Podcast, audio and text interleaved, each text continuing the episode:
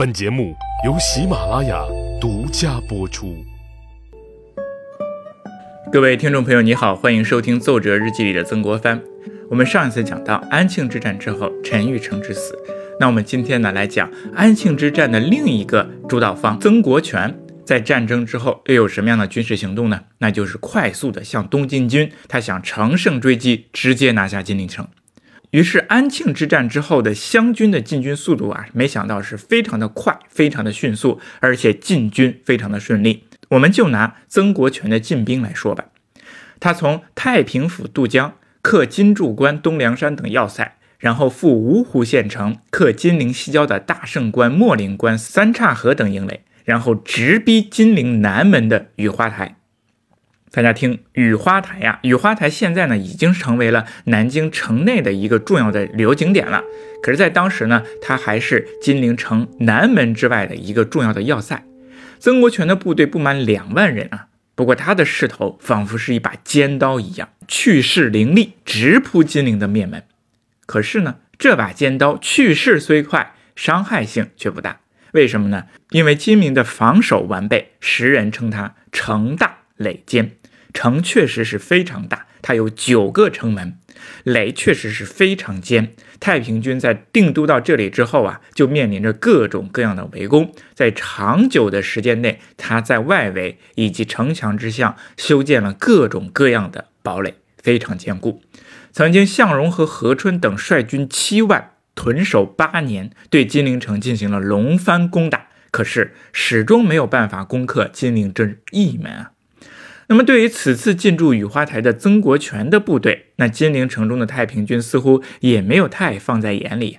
连曾国藩他都说呀，他给朝廷的奏折当中这样提到，他说：“曾国荃一军进驻金陵，屯扎南面一隅，弘逆见惯不惊，无怯惧之意。”你听听，“见惯不惊，无怯惧之意。”太平军虽然没有害怕的意思，可是，在安庆的曾国藩却害怕的要死。本来呢。按照他的战略计划，他是安排好各路大军齐进金陵，讲究一个“齐”字儿啊，相互配合。可是现在只有曾国荃一步直插雨花台，已经形成了孤军深入之势啊，这个状态非常危险。如果后续军队无法及时抵达，如果粮路供给不畅，如果敌人的援军先入，那么曾国荃的部队就会非常非常危险，就有可能会被全全歼，就有可能会带坏整个战局，就像几年前的三河镇之战一样，李旭斌的部队被全歼，整个湘军萎靡不振。那曾国藩在这几天的日记当中啊，就透露出他焦急的心情啊，字眼当中又出现了焦灼无比啊，晚上睡不好。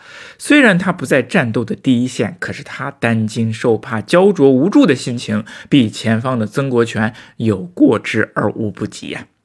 那城中的洪秀全看着眼皮底下的湘军，他认为这股湘军伤害性不大，可是侮辱性极强，又到了我眼皮子底下了，那不行。于是他就想趁着湘军立足未稳之际把他赶出去。可是谁知道啊？这个号称曾铁桶的曾国荃可不是白给的。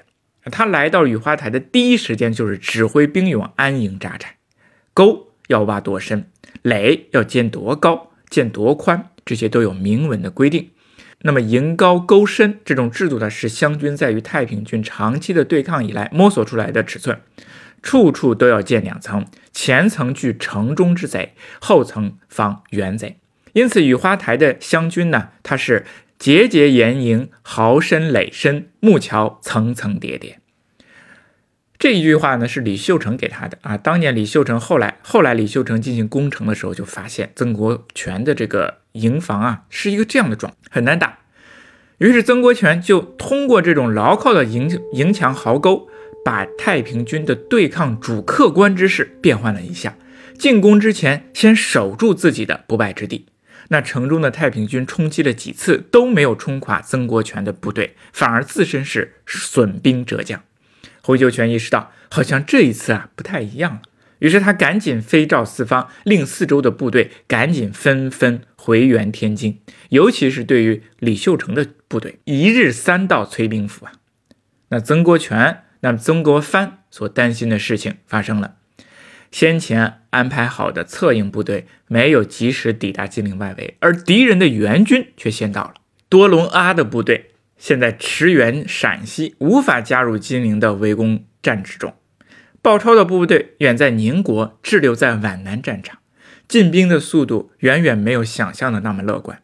曾国藩十分的焦灼，他担心先进入雨花台的曾国荃部已经成为了呆兵，进不得，退不得。敌人的援军一到，后果不堪设想啊！可是曾国藩万万没想到，更可怕的事情是什么呢？在敌人还没有到之前，一位更难缠的天敌到了。悄无声息的到了什么呢？疫情。同治元年夏秋之交，江南大疫。哎，这个疫情给曾国荃的部队以及给整个江南地区的湘军带来一个怎样的后果呢？我们下一期再说。